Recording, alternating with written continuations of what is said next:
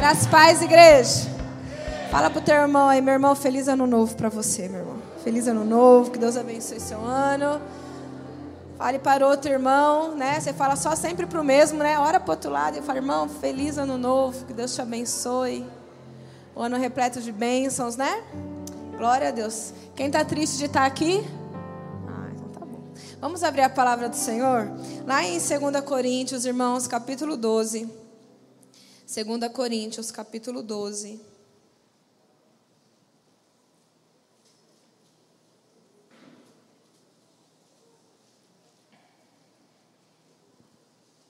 Segunda Coríntios 12, vamos ler desde o versículo 7.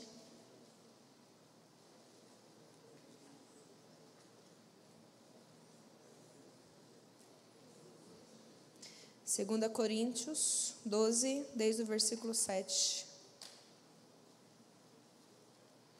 Amém? Diz assim, olha, 2 Coríntios 12, 7. E para que não me ensoberbecesse com a grandeza das revelações, foi-me posto um espinho na carne, mensageiro de Satanás, para me esbofetear, a fim de que não me exalte.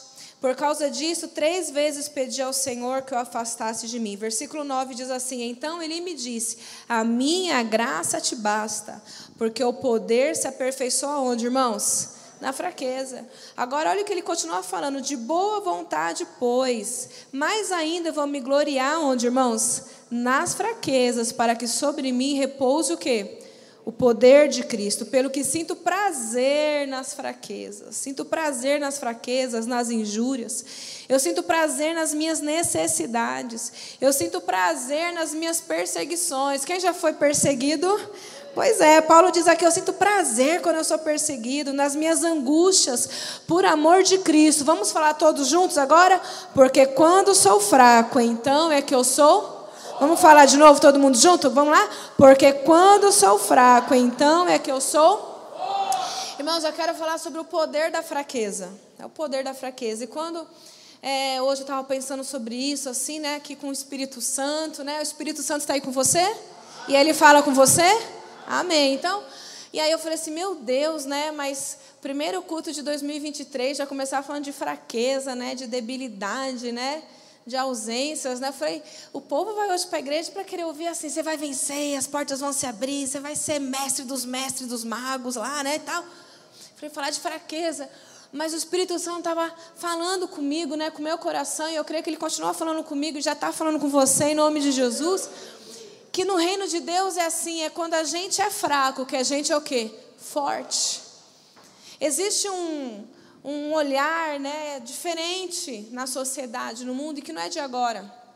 Isso vem de milhares e milhares de, de anos. Talvez sempre foi assim, não sei. Mas que o olhar das pessoas sempre estão naqueles que mais se destacam.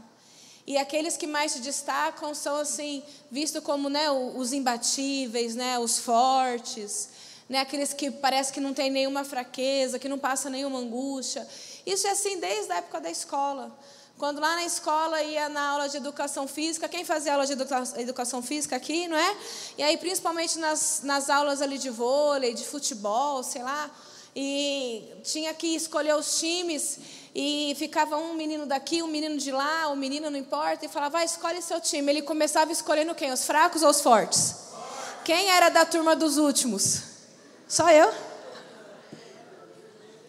Não é assim? Aí começando a escolher quem? Os fortes, o que joga melhor, né? Os Pelés da vida, o Neymar, sei lá, os Messi, não sei.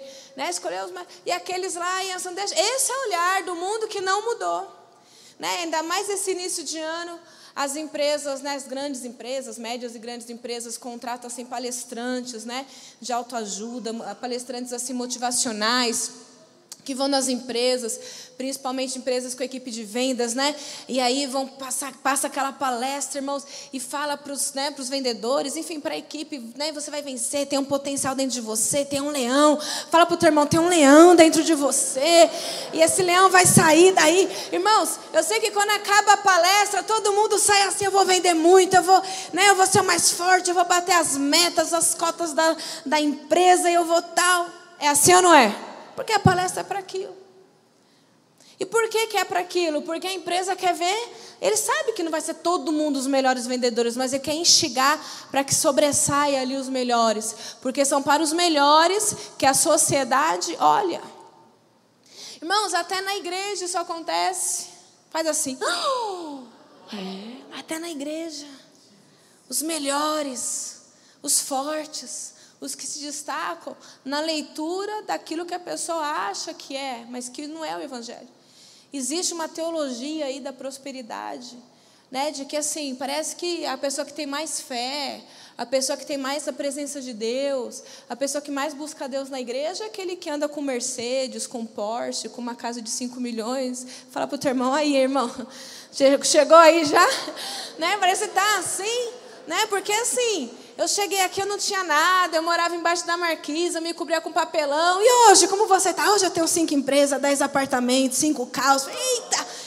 E se deduz que aquela pessoa está cheia da presença de Deus. Porque isso é o olhar do mundo que até vai entrando dentro da igreja, é o perigo do existencialismo, do humanismo, que coloca o homem como centro de todas as coisas. E a gente, assim, até na igreja, irmãos, canta louvores, né, hinos, que, que tem esse, esse fundo aí. Quem já percebeu isso? Alguém já percebeu? Então, fala assim, é, como que é? Você é um espelho que reflete... Não chore se o mundo ainda não... Ah, o mundo não notou, mas... Ah, mas o seu valor... Ainda que o mundo te fizer cair, tropeçar, meu irmão, mas Deus te levanta. Sem contar o sabor de mel. Porque aqueles que te perseguiram vão ver você no altar, brilhando, e vão estar tá lá chorando. E a gente, às vezes, né, nasci para vencer, eu vou acreditar. Irmãos, glória a Deus. São músicas, não é que está totalmente errado, amém? Está totalmente errado. Tem, tem uma, uma, alguma coisa aí que, amém, somos feitos à imagem e semelhança do Senhor. Mas não significa que tudo na nossa vida vai dar certo. Não significa que todo momento a gente vai estar forte à luz do que o mundo acha que é força. Quem está entendendo? Não significa que a gente sempre vai estar no topo da montanha mais alta porque eu sou filho de Deus. Não. Porque não é assim o Evangelho. Fala para o teu irmão, meu irmão, o Evangelho é diferente. Fala para ele, o Evangelho é diferente. A Bíblia ela entra em contradição com tudo isso. Quando diz que o poder se aperfeiçoa onde, irmãos? Na fraqueza. Paulo aqui está falando de uma experiência dele, mas transcende a experiência dele, porque ele está falando inspirado pelo Espírito Santo. Então não é uma coisa unicamente do apóstolo Paulo, é para a igreja de Cristo. O poder de Deus se aperfeiçoa quando nós somos fracos. A Bíblia diz que quando você se humilha, quando eu me humilho, quem nos exalta? Deus. Mas a Bíblia diz lá em Tiago, quando a gente se exalta, quem nos humilha? O Senhor. Quanto mais a gente se esvazia de nós mesmos, Quanto mais eu me esvazio de mim mesma. Conforme Jesus falou, aquele que quer me seguir, negue a si mesmo. Quanto mais eu nego a minha vontade, quanto mais eu morro para mim, mais eu cresço diante do Senhor. Jesus falou que a semente não pode nascer, não pode crescer se primeiro ela não morrer. Quanto mais eu morro, mais eu cresço, mais eu desenvolvo.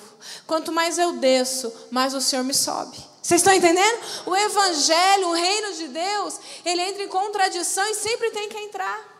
Porque aquele que é amigo de Deus tem que ser o que? Inimigo do mundo. Entenda? Inimigo do mundo é inimigo dessa ideologia, desse pensamento, como diz a palavra, desses sofismas, desses enganos, que muitas vezes a gente pode achar que aquilo é o que Deus tem.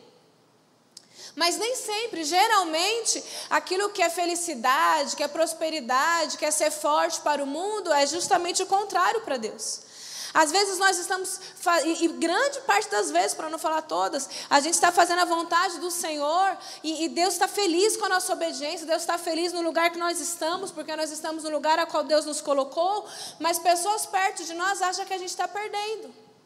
Acha, você está sendo um fracassado, porque olha, você poderia estar em tal lugar, você não poderia deixar essa oportunidade passar. É um negócio da China. Fala para o teu irmão, negócio da China, né?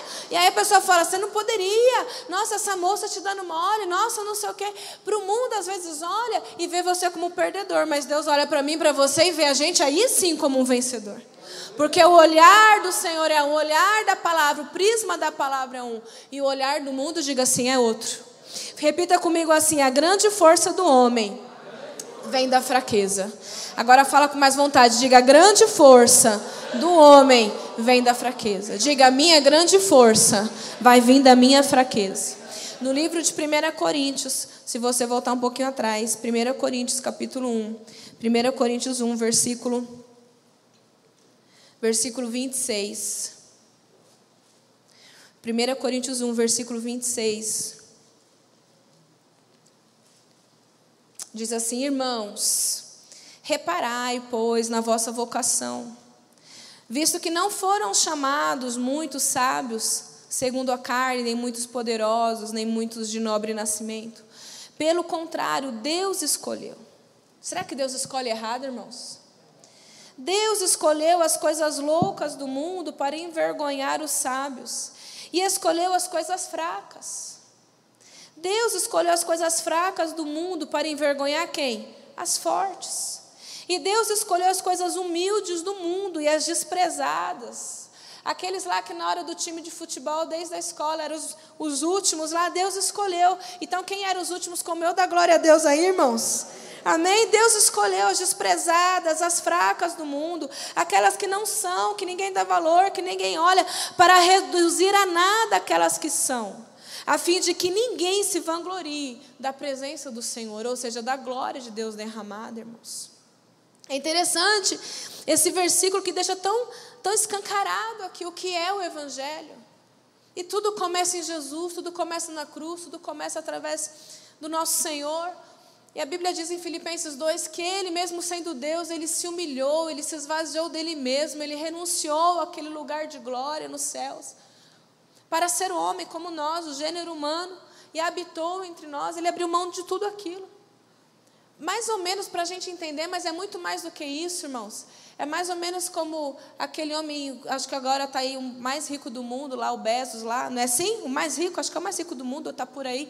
Imagina que ele abrisse mão de todo o patrimônio, milhões, não, milhões não, é, milhão é o que você tem, né, irmão, na conta, é trilhões lá que ele tem. Abrisse mão de tudo, desce para uma ONG aí, para uma instituição, e falar, não quero mais nada, e a partir de hoje eu vou ser lá o faxineiro da minha própria empresa. Já imaginou ele abrir mão de tudo? E falar, não, ele comprou Twitter, não foi? Tem tudo, mas o ele comprou até a nossa casa, estamos sabendo. Ele comprou tudo, vai comprar o Brasil. Ele se esvaziar de tudo. Falou, vou largar tudo. Agora eu vou ser o auxiliar de serviços gerais lá da minha empresa, porque tudo sempre foi de Deus e sempre será do Senhor, mas ele abriu mão dos céus, de tudo, de toda a glória, e ele veio que se esvaziou de si mesmo. Isso é o reino de Deus, mas muitas vezes nós não entendemos assim, a igreja não entende assim.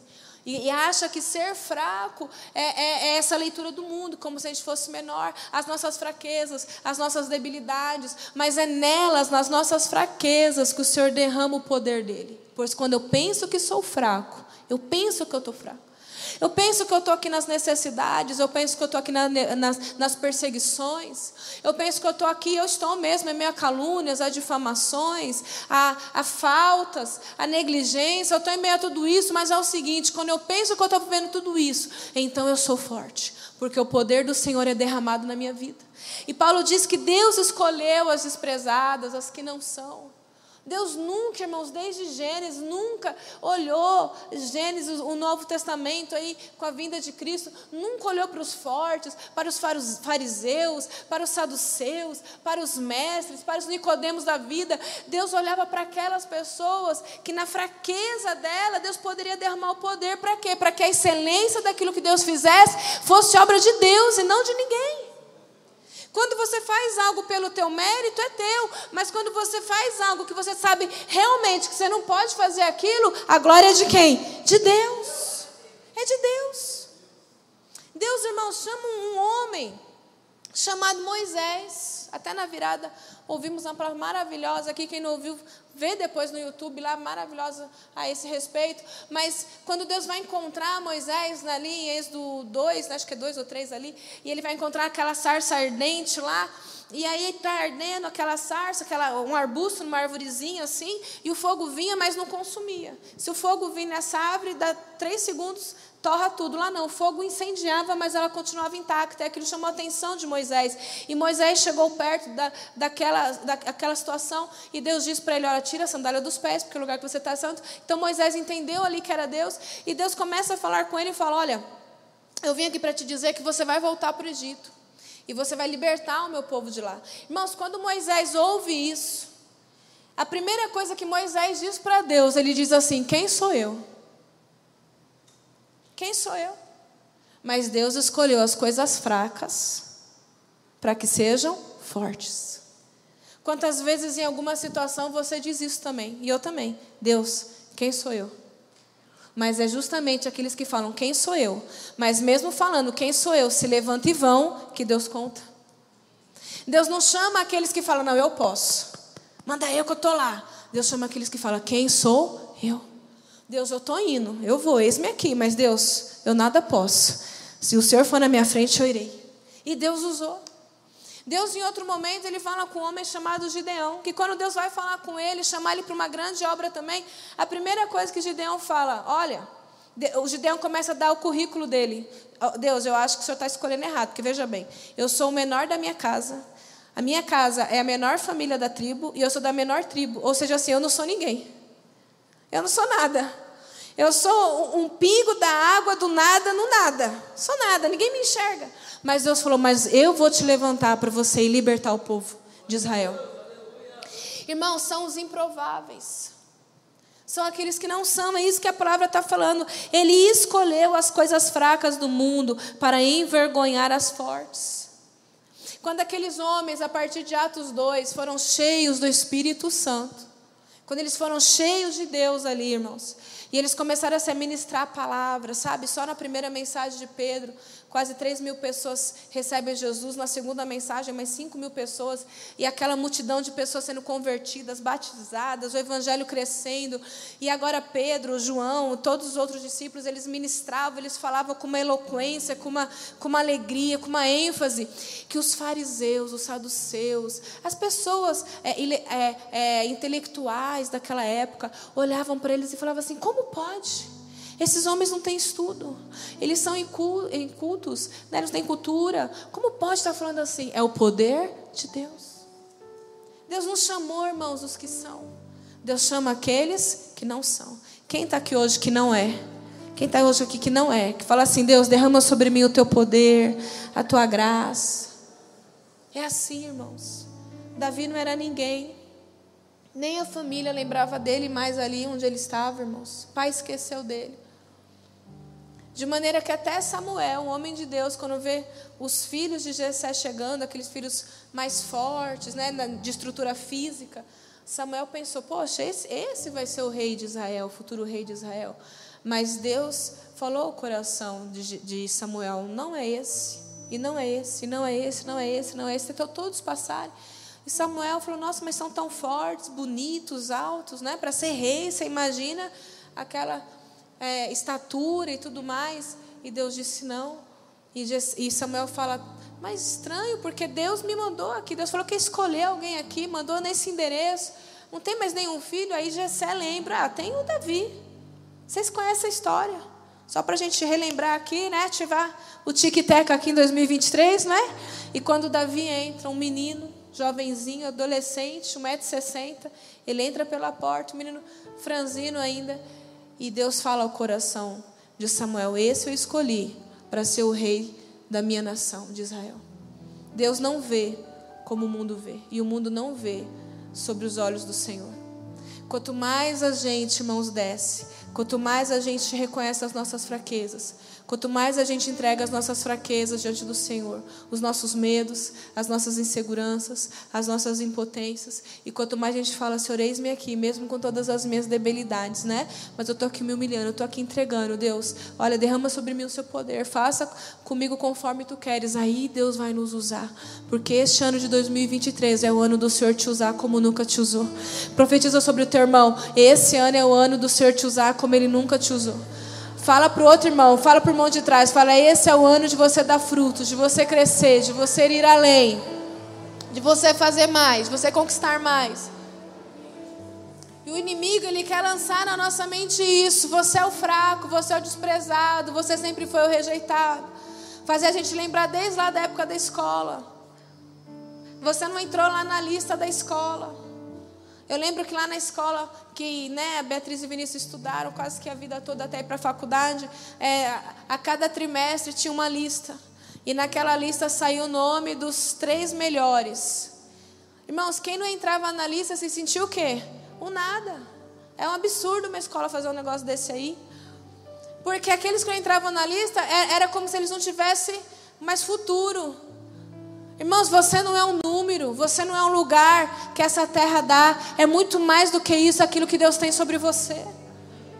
Olhavam para Moisés ali fugitivo, davam nada. Leva para Gideão, davam nada. Para José, para tantas pessoas, para Davi e centenas de outros que a gente pode falar aqui, os discípulos, né, um letrado, um culto, uma pessoa que não tem né, viagem, não, tem, não fala outros idiomas, e, e esses rótulos todos ali. Mas, irmãos, o que fez diferença e marcou a história e a vida desses homens e de tantas mulheres, que hoje, assim, sabe, são inspiração do Senhor sobre a nossa vida, foi porque na fraqueza deles, Deus derramou poder, Deus derramou unção, Deus deu graça, Deus deu vida, Deus deu ânimo, Deus deu promessas, Deus cumpriu palavras, e assim vai ser na nossa vida. Quanto mais a gente se humilhar, mais Deus vai derramar. Amém? Bem-aventurado aqueles que se humilham diante da mão do Senhor, porque ao seu tempo Ele levantará. Só para a gente finalizar, irmãos, o Evangelho de Lucas, capítulo 5, tem uma história que dá para a gente entender mais a respeito disso. Evangelho de Lucas, capítulo 5.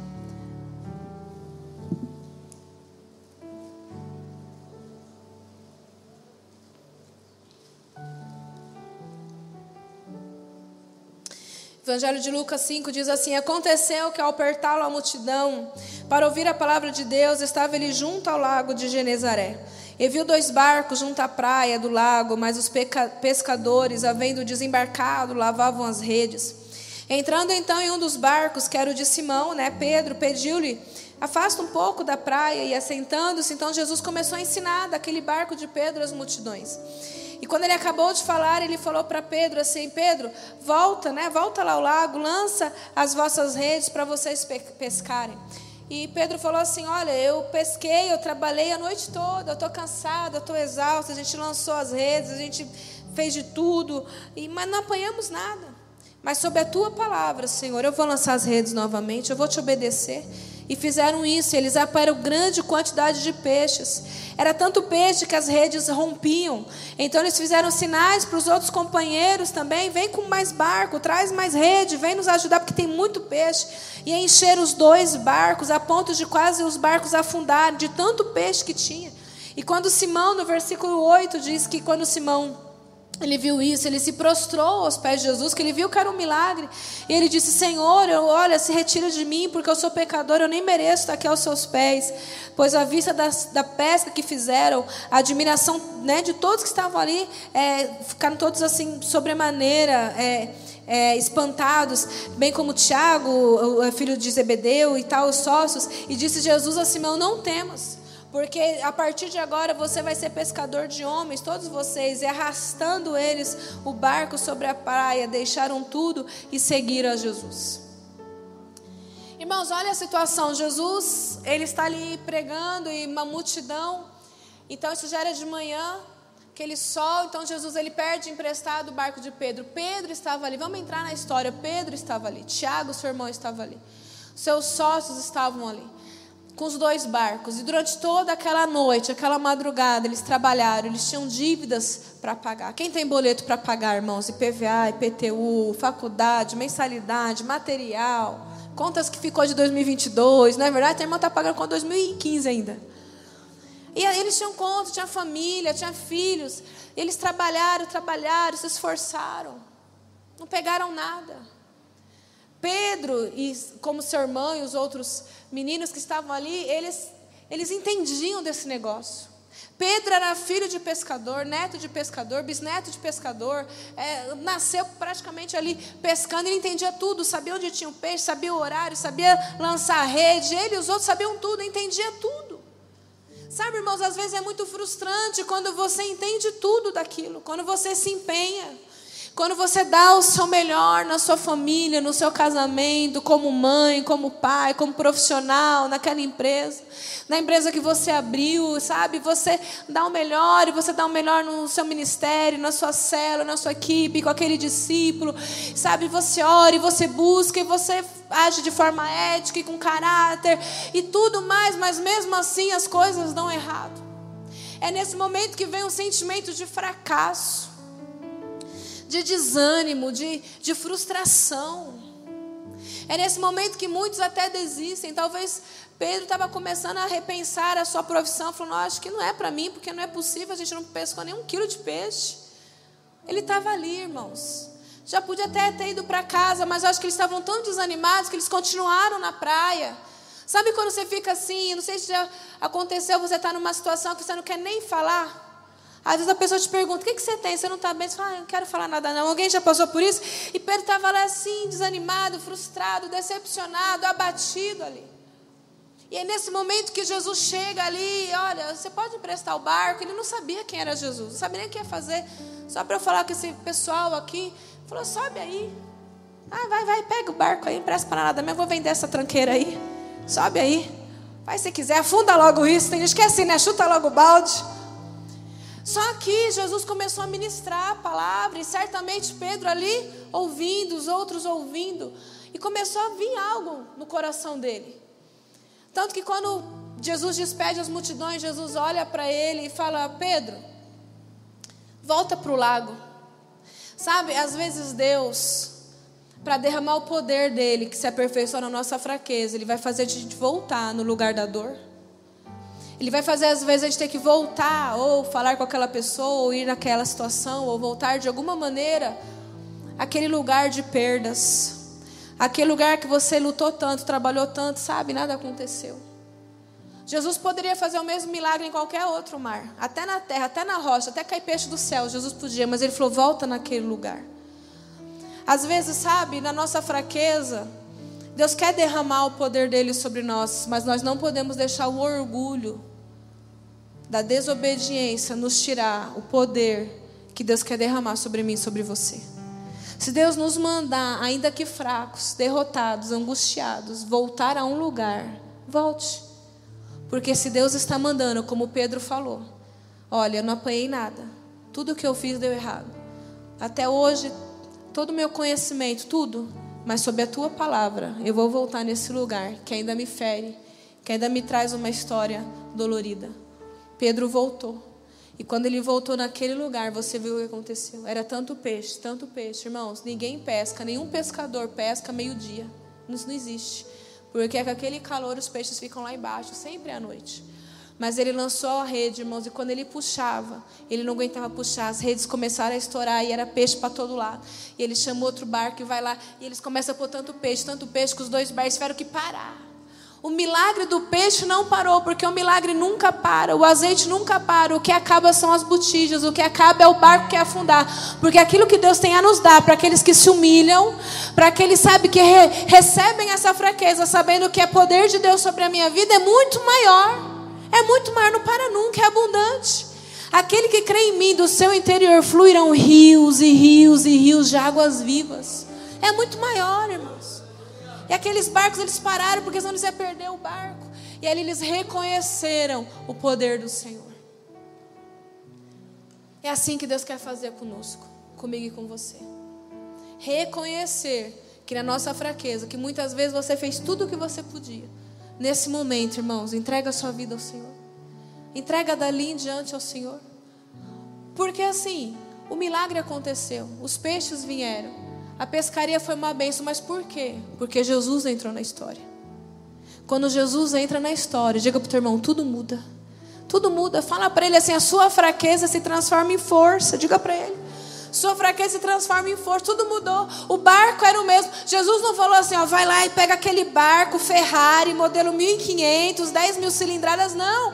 Era o mesmo barco, era o mesmo mar. O horário era totalmente impróprio, né? Mas era os mesmos utensílios, eram os mesmos pescadores. Não veio um mega super blaster pescador. Era o mesmo, mas no mesmo o milagre aconteceu. Por quê? Porque agora Jesus estava lá.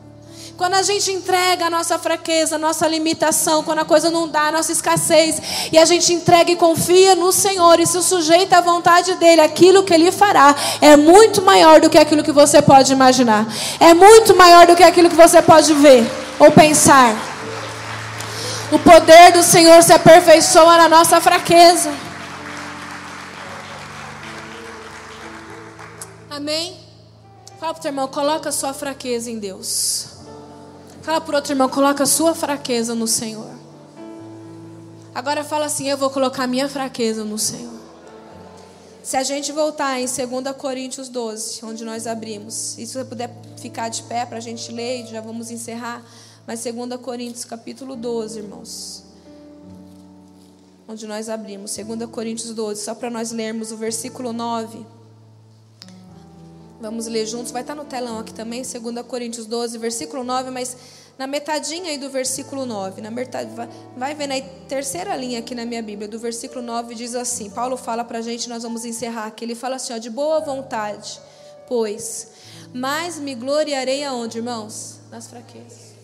Há momentos que você vai estar muito forte, glória a Deus, mas quando você estiver fraco, glória a Deus. Não pensa que porque você está passando um momento de fraqueza, ou de fracasso, ou de derrota, Deus desistiu de você, porque o vento sopra, o mar está revolto, mas Jesus está no teu barco junto com você. Ele prometeu: Eu nunca te deixarei. Nunca. De boa vontade, pois eu mais ainda vou me gloriar nas fraquezas, para que sobre mim repouse o poder de Cristo. Versículo 10. Porque eu sinto prazer aonde, irmãos? Nas fraquezas nas injúrias, sinta prazer nas necessidades, nas perseguições, nas angústias. Irmãos, quando você for perseguido, se em algum momento você se sentia, sentia assim medo, se sentia assim angustiado, desamparado, se glorie nisso. Se glorie nisso, porque quanto mais você der glórias ao Senhor, é dar glória ao Senhor mesmo. Você está sendo perseguido, está ansioso, está angustiado, está com sentimento que às vezes você não sabe nem o que é, ou alguém te decepcionou, alguém te ofendeu, alguém falou algo que você não imaginava. Irmãos, não se abata, não. A, a fraqueza vai vir, mas nessa hora você fala assim: glória a Deus. Deus, eu glorifico ao Senhor. Se Deus permitiu eu ficar aqui com essa equipe difícil, mas Deus vai derramar um poder, Deus vai fazer um milagre, alguma coisa Deus vai prover. Deus, se o Senhor me colocou aqui para morar aqui com essa vizinha perturbada, Deus vai me usar para desperturbar essa mulher, em nome de Jesus. Glorifica o Senhor quando você sofre necessidades, perseguições, angústias, porque quando você se sente fraco, então você é forte. Mas quando você glorifica o Senhor por aquilo que você está passando, dê glória a Deus nas fraquezas, nas cruzes que a gente carrega, nas ausências, nos desprezos, nas coisas que dão erradas, nas portas que se fecham, nas pessoas que vão embora. Glória a Deus. Porque quando eu sou fraco, então eu sou o quê? Forte. Vamos orar? Fecha os seus olhos, Pai, nós te louvamos. Nós te bendizemos e nós te agradecemos, Pai, porque mais uma vez eu creio que o Senhor falou conosco. O Senhor falou com a tua igreja, o Senhor falou com cada um de nós. Sei que há muitas pessoas hoje aqui totalmente fortalecidas pelo Senhor, animadas, alegres. Glória a Deus por isso, Pai. Mas, Deus, neste ano, muitos momentos nós vamos enfrentar também de fraquezas, de fracassos, de perdas, de desânimos. Dias que a gente vai fazer tudo certo, mesmo assim vai dar errado. E glória a Deus, porque Deus tem um mar ali cheio de peixe para nos entregar.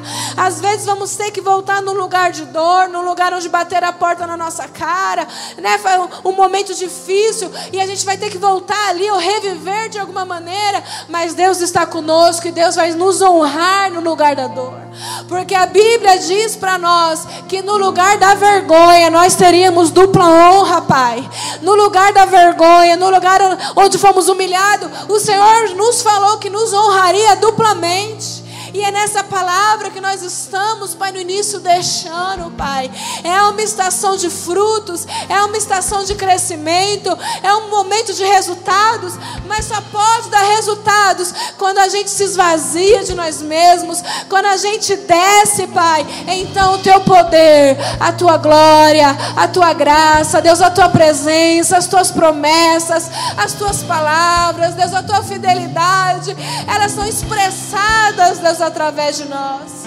Porque nada nós podemos fazer, nada somos, Pai. Se fazemos algo, Pai, é porque o teu poder habita em nós, Pai. Sobre isso nós te louvamos e nós te bendizemos, hoje e sempre, em nome de Jesus. Glória a Deus. Aplauda Ele bem forte, amém?